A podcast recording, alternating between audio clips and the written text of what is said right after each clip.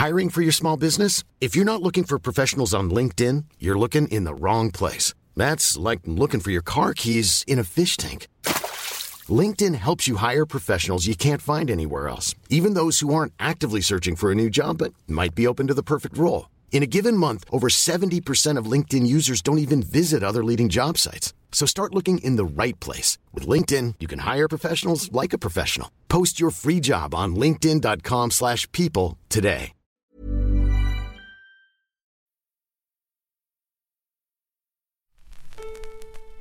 C'est qui? Qui? C'est Kikina Studio?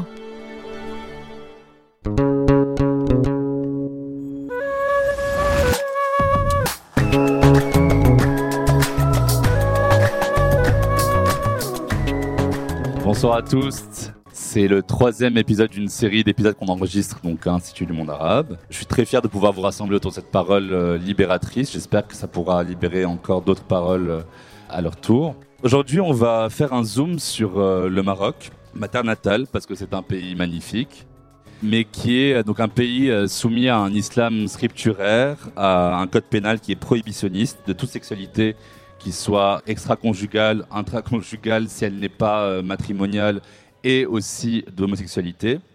Je vais rappeler du coup les articles du code pénal pour vous donner un contexte. L'article 489 condamne l'acte impudique ou contre nature avec une personne de même sexe entre 6 mois et 3 ans de prison, plus amende. Amende donc pour acte impudique ou contre nature. L'article 490, que je cite mot pour mot ici, sont punis de l'emprisonnement d'un mois à un an toute personne de sexe différent qui n'étant pas unie par les liens du mariage ont entre elles des relations sexuelles. Et enfin le 491 qui condamne l'adultère entre un an et deux ans de prison. Mais en fait, ces lois, elles sont inapplicables dans la réalité, euh, puisqu'on la connaît, cette réalité-là. On fait juste comme si elle n'existait pas. Euh, on ferme les yeux tant qu'on n'est pas vu. Parce que la grande majorité des garçons et des filles au Maroc considèrent que les filles doivent être euh, vierges jusqu'au mariage.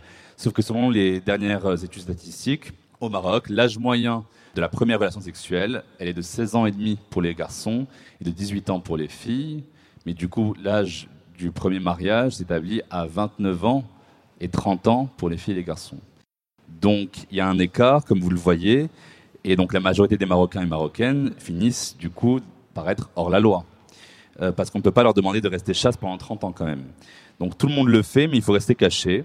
Et dans cette logique patriarcale qu'on ne veut plus, si la femme ne reste pas vierge jusqu'au mariage et qu'elle ne devient pas mère par la suite, la femme risque de tomber dans la seule autre case qu'on lui prédestine, c'est celle d'être une pute.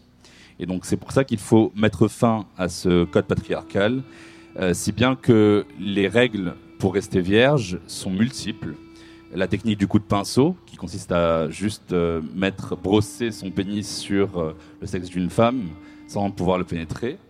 Il y a la technique aussi de l'iminoplastie, qui est extrêmement populaire en ce moment au Maroc, qui consiste à se faire recoudre l'hymen pour se racheter une virginité quelques jours avant le mariage, comme par magie. Et puis la technique de la pénétration anale aussi, puisque du coup, euh, ça permet de ne pas pouvoir rompre l'hymen devant. Euh, ce qui est probablement absurde, puisque c'est la seule technique sexuelle interdite en islam par tous les jurys consultes. Il faut dire aussi que l'éducation sexuelle au Maroc brille par son absence. Il faut surtout pas parler de jeans. Jeans, je vous le rappelle, ça veut dire sexe en arabe. Euh, donc parler de sexe, ça risquerait surtout de débaucher la jeunesse. Donc attention, pas de bisous à la télé, mais en revanche, les sites porno, on y va. Alors bien sûr, il y a une sorte d'érotisme et de, sexualité anxiogène qui se dégage de ça, puisque voilà, la, sexualité devient un, bien à consommer, voire à consumer. Et puis chacun se débrouille pour bricoler, en fait, sa sexualité entre l'espace et le temps qui lui est imparti pour pouvoir avoir une sorte de sexualité. Quant aux lois prohibant l'homosexualité, euh, le Maroc n'est malheureusement pas une exception, et il fait encore partie des 69 pays dans le monde à euh, la condamner. Euh, oui, 69, c'est ironique. L'article 230 du code pénal tunisien et 534 du code pénal libanais interdisent aussi les relations sexuelles, je cite, contraires aux lois de la nature. En Iran, comme dans 11 autres pays majoritairement musulmans, des homosexuels sont en train d'être exécutés. Des chasses aux sorcières anti-LGBT sont organisées en Égypte en ce moment même. Il y a donc urgence de rappeler que l'amour n'est pas un crime. La torture des corps queer est un crime, le viol est un crime, le meurtre homophobe est un crime, l'éradication des populations queer est un crime, Mais l'amour, lui, n'est pas un crime. Si vous avez déjà écouté Jeans, vous savez déjà qu'en plus, ces lois-là ont été héritées du protectorat ou de la colonisation. Qu'elles n'existaient pas avant que la France ne l'existe dans le code pénal, qui correspond au centime près aux condamnations. Aujourd'hui, c'est la France qui pointe du doigt et déplore les politiques outrageuses des pays arabes. Et je pense qu'il est grand temps que l'amour fasse loi.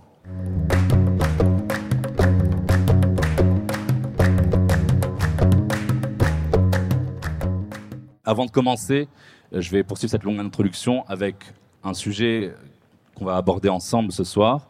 C'est un petit topo sur l'avortement. Dans le code pénal marocain, les articles 449 à 453 stipulent aussi que l'avortement est interdit.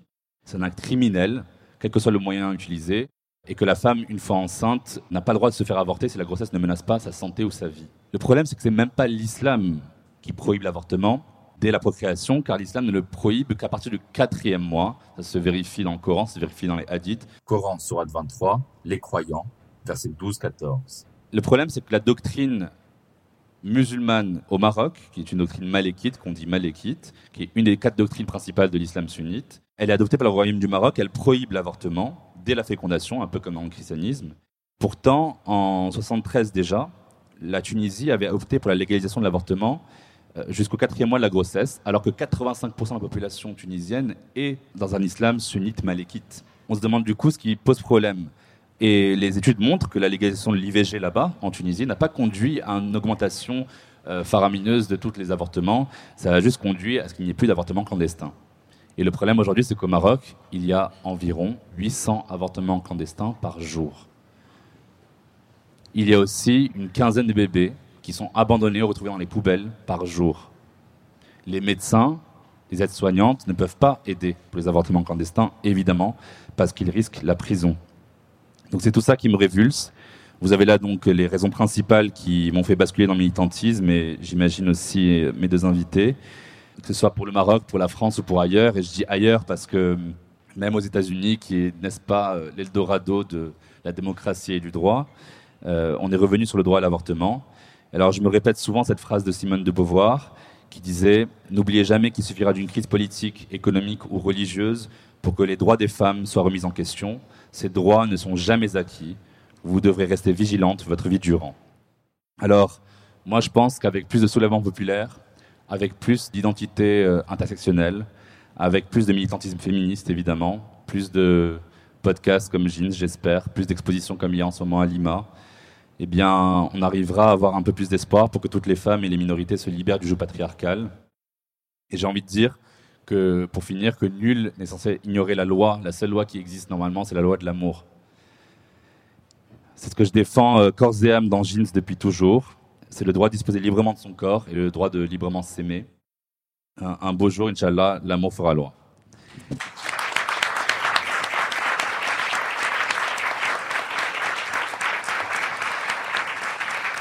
Aujourd'hui, j'ai le plaisir immense d'accueillir euh, les cofondatrices du collectif des Hors-la-Loi.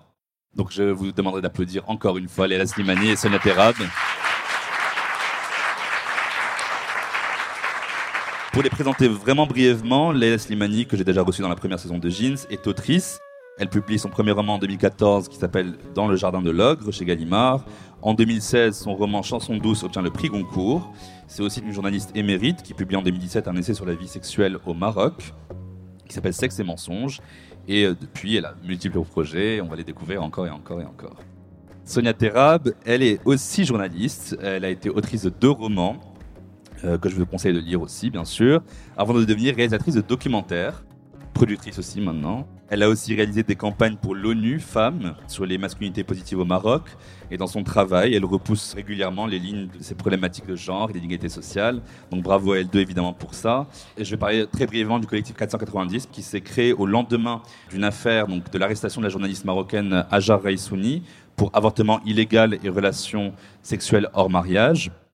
À la fin de l'été 2019, elles ont donc mobilisé des milliers de personnes, dont moi, autour d'un manifeste intitulé Le Manifeste des 490, en référence à l'article du Code pénal, qui débute comme ça. Nous, citoyennes et citoyens marocains, déclarons que nous sommes hors la loi. Le collectif a été récompensé par le prix Simone de Beauvoir en 2020 à Paris. Merci Leïla et merci Sonia d'avoir accepté mon invitation dans Jeans. Merci. Merci à toi.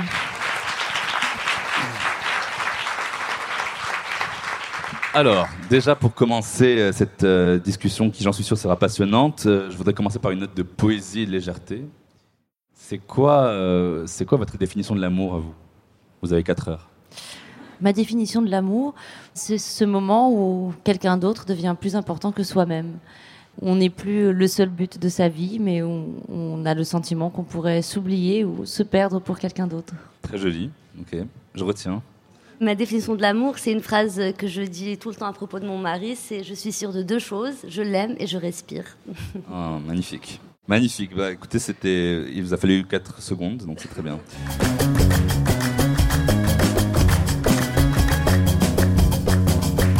Alors, l'objectif du collectif euh, 490 est aussi d'abroger les articles du code pénal qui sanctionnent de prison des faits qui, en fait, évidemment, relèvent de l'exercice des libertés individuelles, qui sont protégées d'ailleurs par la Constitution. En fait, euh, c'est le droit à la vie privée. Donc, notamment ces articles 490 et 489 dont je parlais euh, en introduction, sur les relations sexuelles interdites hors mariage et sur l'homosexualité. Alors, comment on fait concrètement, au jour le jour, en tant que militante, pour faire sortir euh, les, les- les gouvernants et les législateurs de l'apathie ou de l'atonie? Comment on fait pour qu'ils puissent réagir à vos revendications? Je pense que Sonia et moi, euh, on a le même, le même objectif. On a donc, euh, comme tu le racontais très bien, cofondé le collectif à un moment où on était outré par cette affaire euh, Hajar Raissouni, mais ça venait à la suite d'autres affaires et d'autres choses qui nous avaient révoltés. Et Sonia et moi, c'est assez particulier. On est toutes les deux, voilà, deux journalistes, deux artistes, deux amis surtout. On s'est toujours beaucoup soutenus dans notre travail. Et quand ça s'est arrivé, on s'est dit, mais cette fois, c'est pas possible. Il faut qu'on fasse quelque chose, sans savoir exactement d'ailleurs ce que ça allait devenir cette action. Aujourd'hui, euh, on travaille pas du tout forcément de, la même manière. D'abord, moi, je n'habite pas au Maroc. Sonia, elle habite à, Casablanca. Euh, je mène plutôt mon action à travers ma présence dans les médias, à travers voilà mon statut d'artiste et le fait que je sois une personne médiatisée. Donc j'utilise ma médiatisation pour mettre une certaine pression euh, à la fois sur euh, les autorités, sur les gouvernants, mais aussi pour essayer de faire passer des messages euh, au public que je peux rencontrer. Mais Sonia, elle, pourra plus vous dire ce qu'elle fait véritablement sur le terrain au Maroc, vraiment en contact avec la situation dans ce qu'elle a de plus, de plus dur et de plus violent.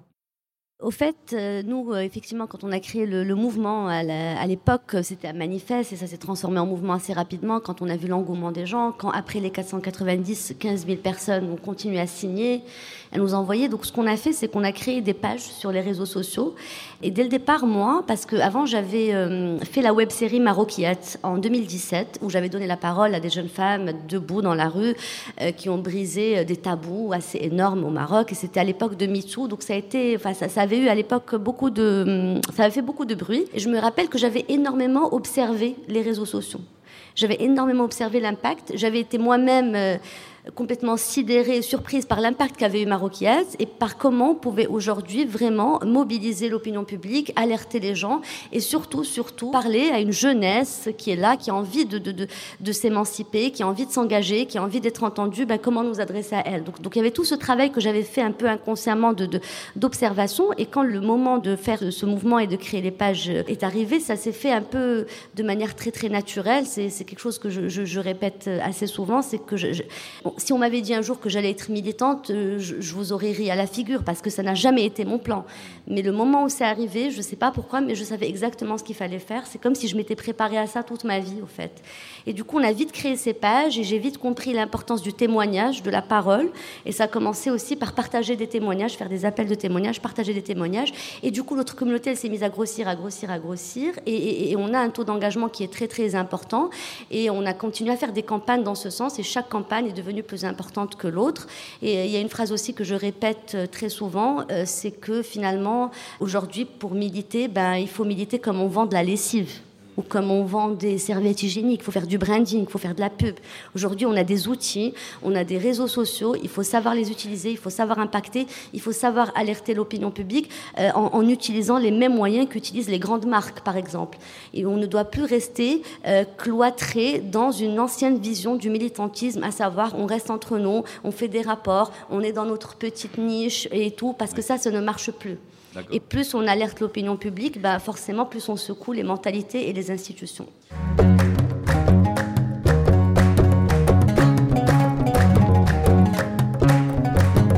intéressant parce qu'en plus, ça, moi, ça me renvoie à la question de l'espoir. Moi, je me souviens de mon premier élan euh, militant, c'était à l'époque, donc il y a une dizaine d'années, euh, en 2012, je crois, avec Amina Filali. C'était la fameuse histoire qui, moi, m'a complètement chamboulé, qui a été contrainte par la loi à l'époque d'épouser son violeur et qui s'est suicidé à la suite de cet euh, horrible événement. Et puis, du coup, sous la pression des soulèvements populaires, le Parlement marocain avait voté à l'unanimité un amendement qui permettait, en fait, du coup, d'abroger cette partie de la loi qui disait qu'un violeur pouvait épouser euh, la personne violée pour en fait effacer ce crime-là. Donc ça veut dire que quelque part, en fait, à partir de ce moment-là, je me suis dit, il y a de l'espoir, donc il faut militer. Est-ce que vous, ça vous, ça vous évoque ça? Cette question de l'espoir D'abord, moi, on me demande souvent si je suis optimiste ou pessimiste. Très souvent, quand je vais euh, à l'étranger, en particulier dans le monde occidental, les gens ont une vision euh, parfois très cliché du, du, monde arabe, une sorte presque de plaisir à, à vous entendre dire toutes ces choses terribles, et, et, vous demandez donc, vous êtes très pessimiste, et ont envie vraiment que vous leur disiez, mais oui, c'est atroce, on souffre énormément, et d'ailleurs, il n'y a pas d'issue. Mais je ne vois pas comment on peut être militant et pessimiste, ça n'a pas de sens. C'est comme si vous alliez voir vos adversaires, ou vous commencez un match de foot en disant, je suis très pessimiste, tu sais, je pense qu'on va perdre.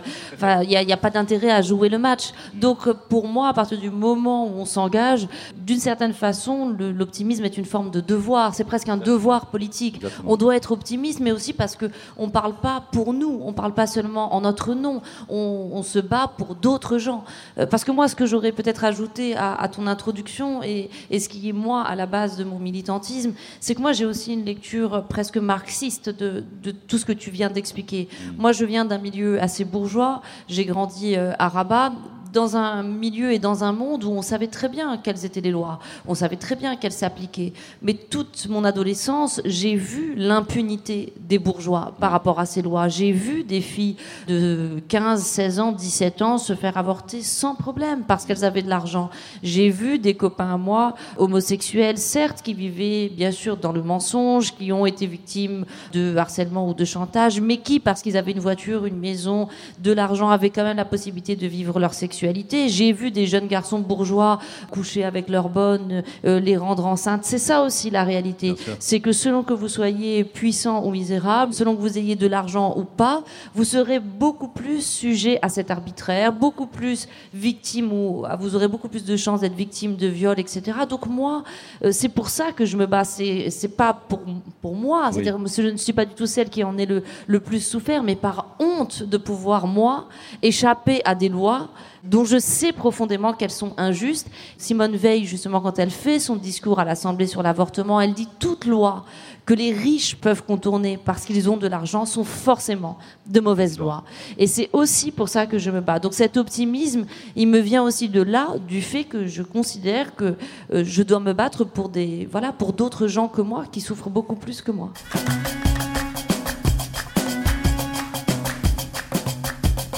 Très important de rappeler, par exemple, en 2018, on a une statistique qui montre que 15 000 personnes avaient été poursuivies à l'égard donc, de cet article 490 du Code pénal, qui donc punit de prison les relations sexuelles hors du lien du mariage.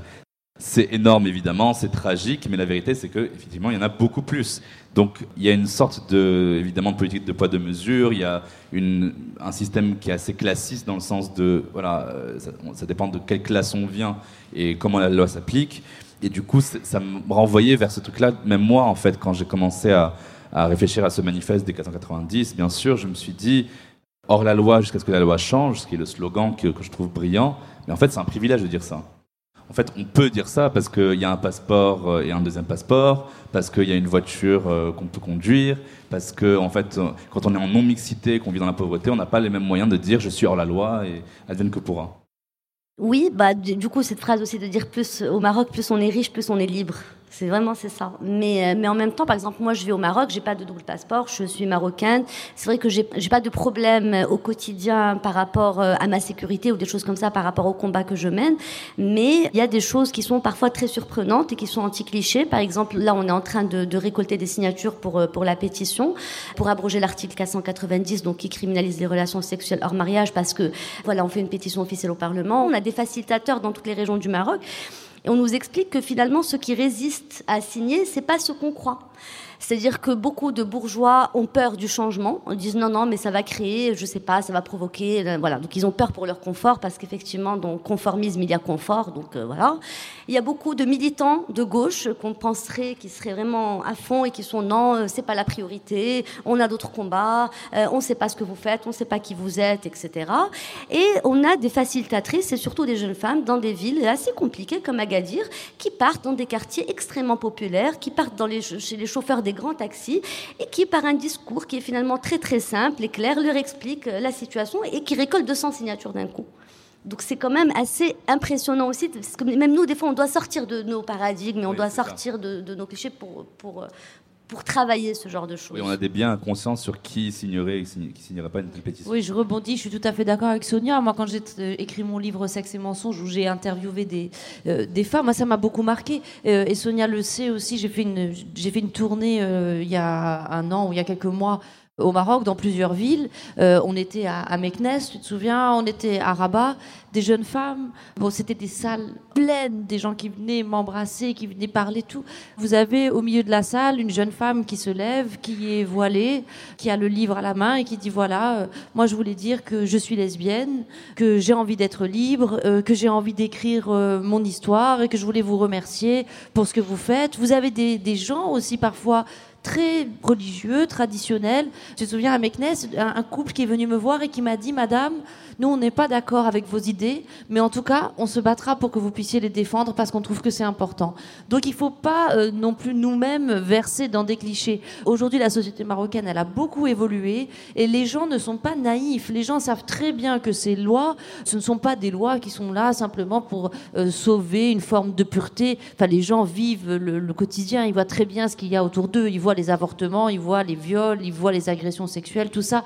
Ils le savent et ils savent aussi que ces lois, elles servent à maintenir une forme de, d'autorité, à maintenir les corps aussi sous le boisseau, dans une sorte de discipline. Parce que quand vous disciplinez un corps dès l'adolescence, quand un adolescent de 17, 18 ans, vous l'avez arrêté dans la rue parce qu'il tenait la main de sa copine, bon ben ça y est, vous, vous l'avez marqué. C'est comme si vous l'aviez marqué au fer rouge. Vous lui montrez que l'autorité de l'État, elle est là jusque dans sa chambre, jusque dans son, jusque dans sa culotte. Et, ça, euh, ça vous marque pour toute la vie. Et ça, ça bride évidemment votre liberté. Donc les gens sont beaucoup moins naïfs euh, qu'on ne le pense.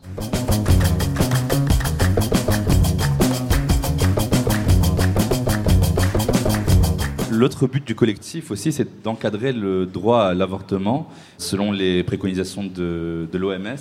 C'est une question de liberté de santé publique et puis évidemment, comme je l'ai rappelé en introduction, c'est pas issu d'un consensus au niveau islamique pur. Euh, puisque aujourd'hui en Turquie, en Tunisie, c'est autorisé, en Bahreïn aussi, euh, après recommandation du médecin, c'est autorisé, en Algérie, c'est autorisé après viol. Donc il y a différents types de légalité de droit à l'avortement dans les pays musulmans. Il n'y a pas d'unanimité sur ce point de vue-là. Et encore une fois, en islam, que ce soit dans les hadiths, dans, dans le Coran, vous pouvez aller trouver euh, comme vous voulez. Il y a toute une construction de comment le stade fœtal se fait. Et avant 120 jours, il n'y a pas d'âme, donc il ne peut pas y avoir de, euh, je cite, meurtre.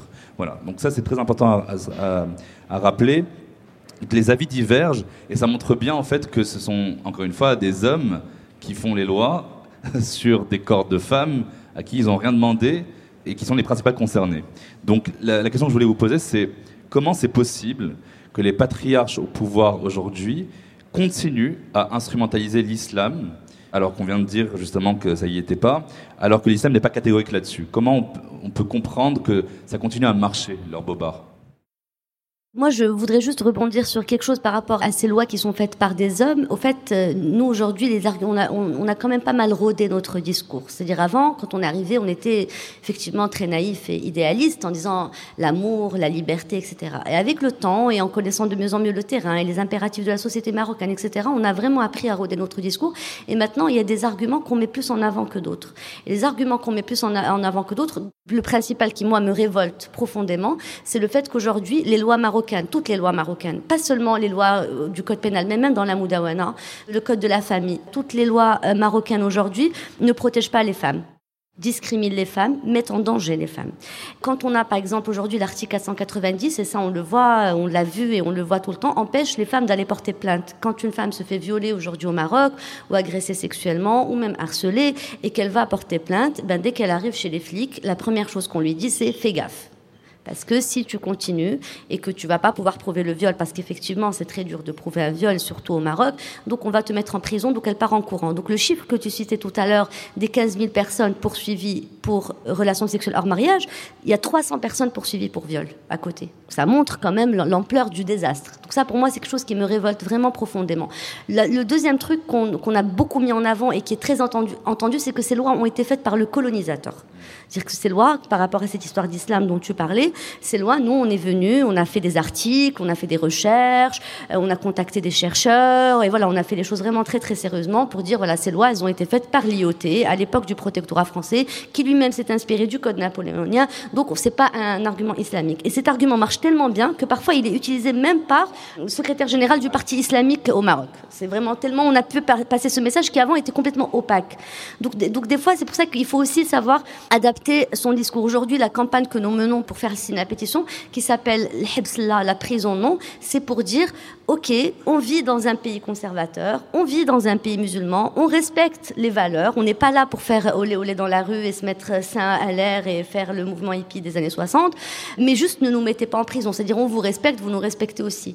Et donc c'est aussi une manière de, de, formuler les choses, de présenter les choses, limite c'est faire de la politique quelque part, mais c'est comme ça qu'on peut avancer ensemble et trouver un compromis promis. Oui, cette question de l'islam, on a fait le choix, nous, dès le début, dès les premières réunions, de pas commencer à, argumenter sur ce terrain. Parce que sur ce terrain, de toute façon, on aura perdu. On n'est pas imam, on n'est pas érudite en islam. Ce n'est pas des arguments, si, je veux dire, si on rentre dans ce genre de débat, voilà, c'est perdu d'avance pour nous. Donc on essaye euh, d'avoir des arguments qui sont différents, qui ont trait plutôt à la dignité humaine, à une forme d'universalité, au fait qu'on peut dire aussi, parce que vous savez, au, Maroc, on vous, dans d'autres aussi d'ailleurs, on vous répond toujours ce, ce truc, c'est pas notre culture. Ici, c'est pas comme ça. L'homosexualité, c'est pas notre culture. L'avortement, c'est pas notre culture. Et je crois que ce qu'on essaye de montrer, et je pense qu'on le fait aussi pour les jeunes générations, c'est de dire qu'on n'est pas sa culture. C'est la culture qui est ce qu'on fait d'elle. Et que la culture, elle est plastique. Elle se transforme avec, avec le temps. On ne vit pas dans une culture qui est figée et dont on serait les otages et à laquelle on serait obligé de correspondre constamment. Et aujourd'hui, la jeunesse marocaine avec ce qu'elle crée partout, dans la rue, sur les réseaux sociaux, sur le plan vestimentaire, sur le plan de la musique, partout. On voit bien qu'elle est en train d'essayer de transformer euh, cette culture. Et la deuxième chose qui me paraît très importante, et je suis absolument d'accord euh, avec ce que dit Sonia, c'est cette question de la minorité. C'est-à-dire que nous, on sait très bien qu'on ne représente pas la majorité du Maroc. On en a absolument conscience. Et quand les gens viennent nous voir, ils nous servent ça comme un argument d'autorité en nous disant, de toute façon, vous ne représentez pas le Maroc. Mais ce qu'on leur dit, c'est, il faudrait juste que vous commenciez à avoir une culture de la minorité. Peut-être qu'on ne représente pas le Maroc. Si on représente 5%, 5%, bah, en fait, c'est pas rien. Et je pense que c'est important de commencer à disséminer ça euh, au Maroc et dans d'autres pays, cette idée qu'on a le droit d'être respecté, même si on ne fait pas partie de la majorité. Parce que ce qui nous tue dans ces pays et dans cette culture, c'est cette idée que tu fais pas partie du groupe, et eh ben t'es rien. Tu fais, tu fais pas comme les autres, et eh ben t'es rien. Que la marginalité, la différence, le petit se fera toujours dévorer par le, par le grand. Et ça, à mon avis, c'est aussi un combat culturel fondamental.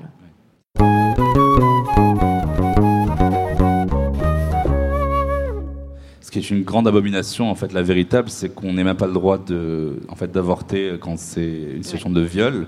Ce qui fut notamment le cas, et j'en parle parce que ça a été très peu médiatisé, de Meriem. Donc Meriem, qui a été donc une des dernières campagnes des Moroccan Outlaws. Donc Meriem avait 14 ans. À peine, elle a été victime de viol et elle a succombé d'une hémorragie euh, après avoir euh, tenté d'avorter clandestinement. Et tout ça parce que la loi euh, lui sommait de porter l'enfant issu de ce viol-là moi, je me pose toujours la question qu'est-ce que peut faire la société civile face à des injustices pareilles Une fois qu'on entend ça, une fois que c'est médiatisé, on fait quoi Mais tu sais, l'histoire de l'avortement, c'est pas du tout une histoire euh, linéaire. Moi, ma mère est médecin. Dans ma famille, ils sont pratiquement tous médecins. Ma mère, euh, qui est pourtant une femme euh, cultivée, qui a fait des études et tout, m'a dit que dans les années 70 et 80, elle ne savait même pas que l'avortement était illégal au Maroc. C'est-à-dire que dans son entourage, c'était quelque chose, je ne vais pas dire de banal, mais qui se faisait. Ça a beaucoup changé. À partir des années 90, il a commencé à y avoir une répression de plus en plus grande, à la fois contre les femmes qui se faisaient avorter, mais également contre les soignants. Et je pense que c'est important aussi de défendre les quelques soignants qui restent et qui continuent et qui essayent de le faire dignement et pas pour des raisons vénales, pas seulement pour gagner de l'argent, parce qu'il y a aussi en prison de très nombreux médecins, des infirmières, des aides-soignantes qui ont aidé des femmes à avorter dans des conditions un peu moins précaire et moins violente que voilà dans des caves, etc. Et donc c'est une situation qui a beaucoup changé. Et le problème, c'est que plus vous réprimez et plus vous mettez en danger le corps de la femme, parce que vous réprimez les médecins qui continuer à s'engager, ils disent moi je ne peux plus, j'ai pas envie d'aller passer dix ans en prison, et donc vous finissez par devoir euh, frapper à la porte d'une faiseuse d'ange ou d'un ou de quelqu'un qui va vous mettre euh, des breuvages, enfin c'est des trucs vous pouvez même pas imaginer. Moi je parle très souvent avec des médecins qui me racontent des choses, c'est des femmes qui sont mutilées euh, à l'âge de 18, 20 ans, qui vont être handicapées à vie. Donc il, faut pas oublier ça aussi, c'est qu'il y a eu une évolution de, de la société. Ça n'était pas comme ça il y a, il y a encore 40 ans. Et il y a effectivement un conservatisme qui s'est installé, mais qui est aussi vrai dans d'autres pays arabes, arabo-musulmans.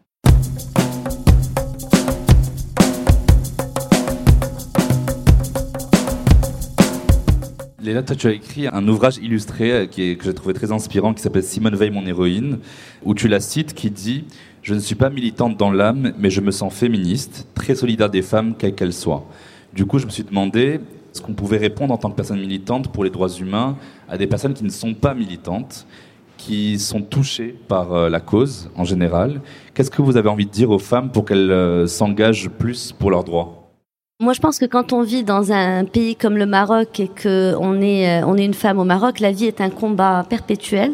Et donc, forcément, parfois, on milite sans nous en rendre compte. Et, et même par, par rapport à cette histoire d'hors-la-loi, parce que ce message d'être hors-la-loi, au fait, beaucoup de, gens pensent qu'il est très provoquant, etc. Mais au fait, quand on y réfléchit, c'est juste une vérité. Dire qu'au Maroc, en tant que femme, on est tout le temps obligé de contourner les règles, de jouer, euh, de jouer entre les lignes, de tricher, de mentir, pour survivre. Donc quelque part, ça rend cette idée d'être hors la loi, ça fait sens, quoi. C'est pas, euh, voilà, c'est pas le western. C'est, enfin, c'est un peu le western quand on y pense. Mais voilà, donc, donc pour moi, c'est, ce, fait que chaque femme au Maroc aujourd'hui, euh, quel que soit son niveau social, mais surtout bien sûr quand elle vient de, de milieux défavorisés, est sans cesse obligée de contourner euh, les lois, les interdits, les discriminations pour survivre, même si elle s'en rend pas compte, c'est un acte politique. C'est un acte de militantisme. Ce dont je me suis rendu compte aussi, c'est que vous avez souvent des gens qui vous disent non, mais moi, ça m'intéresse pas, euh, c'est pas mon problème. Et moi, ce que je dis toujours aux gens, c'est que c'est pas encore ton problème. Mais en fait, ça peut devenir ton problème. Et ce combat que je suis en train de mener, peut-être qu'un jour, toi, tu en seras bénéficiaire. Et si c'est pas toi, c'est peut-être ta fille, ou c'est peut-être ta cousine, ou c'est peut-être ta meilleure amie. Et c'est cette idée de quoi, euh, enfin, je pense qu'il faut vraiment dire euh, et faire comprendre à toutes les femmes que oui, c'est notre problème. Si ça l'est pas aujourd'hui et si ça n'a pas été hier, ça le sera peut-être demain. Personne n'est protégé contre contre cet arbitraire. Vous savez, il suffit, par exemple, moi j'ai une, amie, vraiment ça ne l'intéressait pas du tout ces questions-là. Elle divorce, elle a des enfants, elle tombe amoureuse d'un autre homme, elle veut se marier, et elle se rend compte que la loi fait que si elle se remarie, elle perd la garde de ses enfants.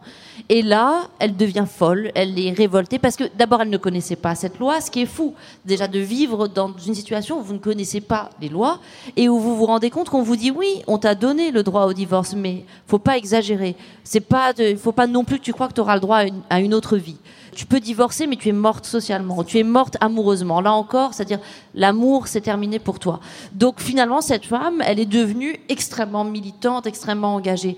Mais je crois que c'est triste de penser que le militantisme ne peut jaillir que lorsque ça nous concerne nous. Au contraire, il faut, il faut se, se rendre compte que voilà, quand on se bat pour les autres, on se bat en même temps pour soi, parce que d'abord on se bat pour ses enfants, on se bat pour les gens qui viendront après nous, et puis qu'un monde qui est plus juste, un monde qui est plus égalitaire. Ce sera un monde aussi moins violent, dans lequel on vivra mieux, dans lequel l'espace public sera plus agréable, euh, dans lequel il y aura moins de racisme, moins d'agression. Ça, j'en suis absolument persuadée. J'essaie toujours d'expliquer ça, euh, notamment aux hommes. Je leur dis, vous aurez tout à gagner au féminisme. Le féminisme n'est pas là pour vous enlever des choses, mais au contraire, un monde plus féministe sera un monde plus agréable, même pour vous les hommes.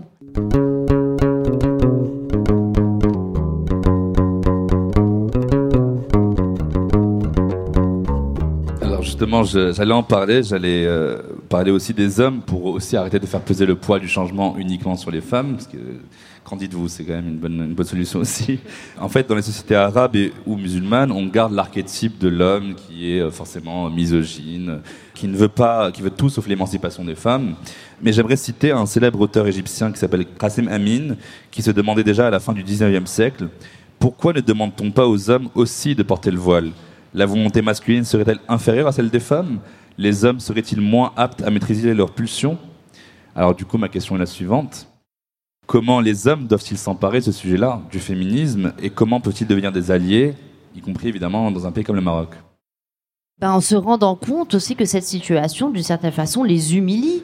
Moi, j'avais écrit cette tribune euh, Un un jeu de mots avec euh, une réponse à une autre euh, tribune célèbre.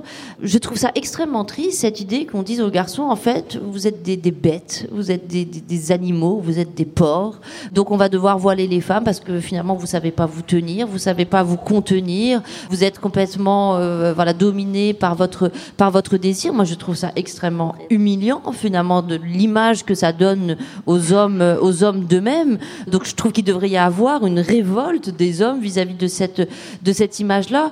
Ça dit aussi que les femmes n'ont pas de désir. C'est-à-dire Et- qu'elles n'ont pas le droit d'avoir un désir orienté vers les Et hommes. moi, je vais vous dire très honnêtement, moi, je suis devenue, ça va vous paraître très bizarre ce que je vais vous dire, mais moi, je suis devenue féministe par amour des hommes. Quand j'étais petite, je me souviens que je me baladais à Rabat et je voyais l'avenue Mohamed V où il y avait que des hommes. Je me rappelle des mariages où les hommes et les femmes étaient séparés. Je me rappelle de la mort de mon père où j'ai pas pu aller sur la tombe de mon père parce qu'il y avait que les hommes. Mais moi, j'avais qu'une envie. Moi, j'avais envie d'aller avec eux. Moi, j'avais envie de les connaître. J'avais envie de danser avec eux, de chanter avec eux, de fumer des cigarettes avec eux. Et je suis devenue féministe aussi par désir de mixité. Parce que j'ai envie d'un monde où on vit ensemble, où on enterre ensemble, on se marie ensemble, on boit des cafés ensemble. Donc, euh, j'ai jamais vraiment, il n'y a aucune haine des hommes dans mon féminisme, mais au contraire, un désir de mixité profond.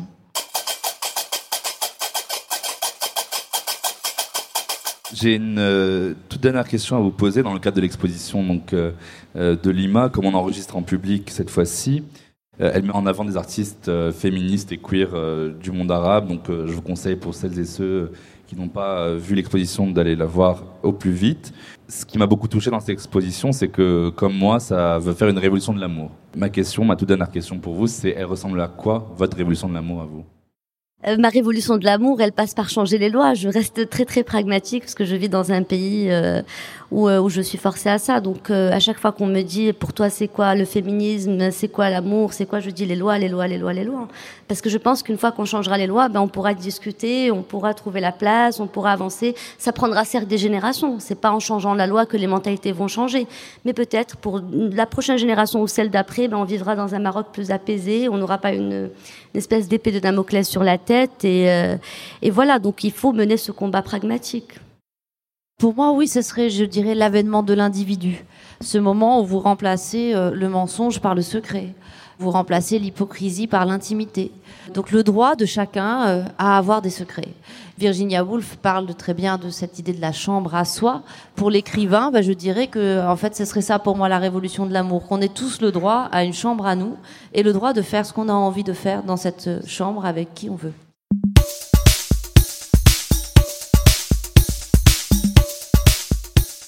Alors, on va conclure, mais avant, euh, comme vous le savez tous et tous ici, j'espère, sinon vous avez mal révisé Jeans. Dans chaque épisode de Jeans, on déconstruit ensemble un mythe ou un mytho euh, qu'on m'a dit ou que j'ai souvent entendu dans ma vie. Alors, j'ai euh, ce pote de pote marocain que je situerai dans la gauche caviar casablancaise qui me sort la même phrase fataliste à chaque dîner, ou du coup maintenant je dîne plus avec lui, mais qui me dit Écoute Jamal, le Maroc ça ne changera jamais. Si tu penses que ton action changera quelque chose, tu es bête. C'est pourtant simple. Tu demandes au peuple, ils ne veulent pas légaliser l'avortement ni l'homosexualité. Donc, le gouvernement n'a pas intérêt à changer puisque la majorité du peuple ne veut pas changer. T'es bête ou quoi? Voilà. Il aime bien m'insulter. Euh, du coup, je ne le vois plus. Donc, qu'est-ce que vous auriez répondu à ma place? Bah D'abord, j'aurais répondu que euh, il ne sait pas, il ne, ne, lit pas dans le cœur du peuple ni dans la tête du peuple, et que je ne sais pas ce que c'est le peuple, qu'il faudrait peut-être aller le rencontrer, aller lui poser des questions, puis le respecter, parce que le, le peuple, c'est comme tout, c'est beaucoup plus nuancé, beaucoup plus complexe, beaucoup moins noir et blanc que ce qu'on croit, et que je crois que quand on croit à la dignité des gens, je pense que c'est une vision en fait très méprisante finalement euh, du peuple, qui serait une sorte de bloc comme ça, et ça j'y crois pas du tout. Et ensuite, euh, je, je lui dirais qu'il n'y a pas de société qui change sans qu'à un moment, parfois, il y ait des gens qui pensent qu'une loi peut aller plus loin que ce que le peuple pense à un moment donné. Quand vous regardez le mariage pour tous, quand vous regardez la peine de mort, quand vous regardez des grandes lois comme l'avortement, vous aviez une majorité de la population qui se disait plutôt contre.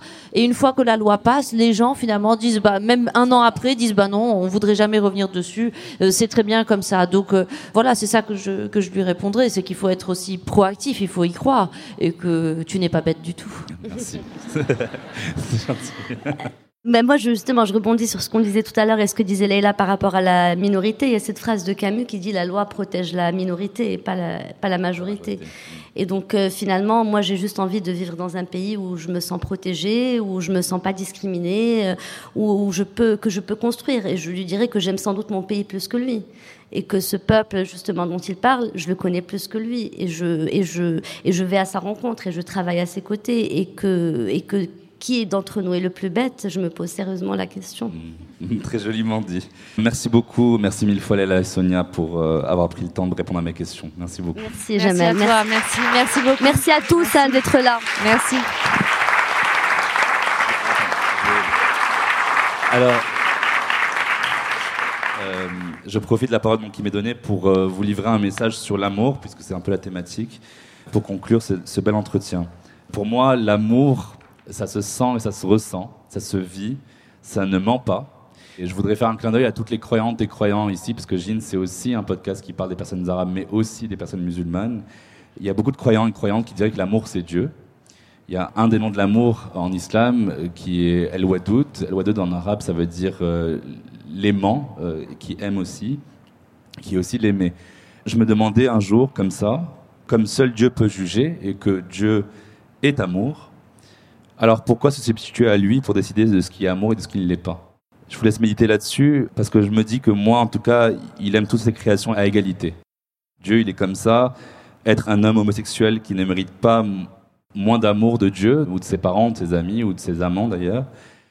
Être une femme algérienne qui aime un homme noir, sénégalais, qui veulent se marier, qui sont tous les deux musulmans, mais qui peuvent pas par pur racisme de la part de la famille, c'est se mettre contre l'amour être un homme hétérosexuel, musulman, euh, romantique, qui pratique et qui veut se préserver avant le mariage, c'est aussi cultiver l'amour.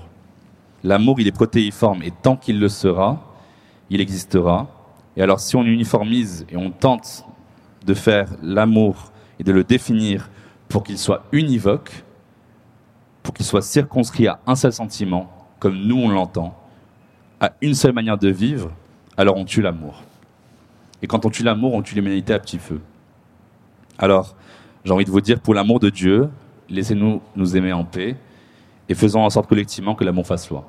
Merci.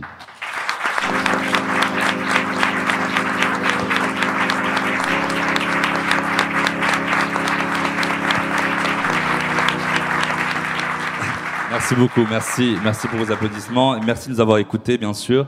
Donc euh, vous trouverez tout ce qu'on s'est raconté dès la semaine prochaine euh, sur Jeans, donc sur les ondes de Jeans, euh, sur Spotify, Apple Podcast, Google Podcast, Deezer et autres. N'oubliez pas évidemment de vous abonner au podcast Jeans sur Instagram, donc jeans-du-bas podcast. Évidemment, vous pouvez aller suivre les Moroccan Outlaws, suivre Lima, etc. Et suivre Kikina, mes producteurs. Voilà, merci beaucoup, à la semaine prochaine dans Jeans.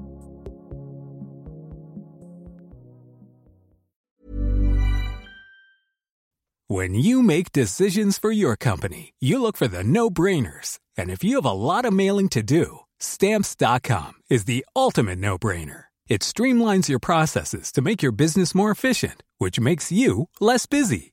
Mail checks, invoices, legal documents, and everything you need to keep your business running with Stamps.com. Seamlessly connect with every major marketplace and shopping cart. Schedule package pickups and see your cheapest and fastest shipping options from different carriers. With rates up to 89% off USPS and UPS rates. And with the Stamps.com mobile app, you can take care of mailing and shipping wherever you are. Make the same no-brainer decision as over 1 million other businesses with Stamps.com. Sign up with Code PROGRAM for a four-week trial, plus free postage and a free digital scale. No long-term commitments or contracts. That's Stamps.com. Code PROGRAM.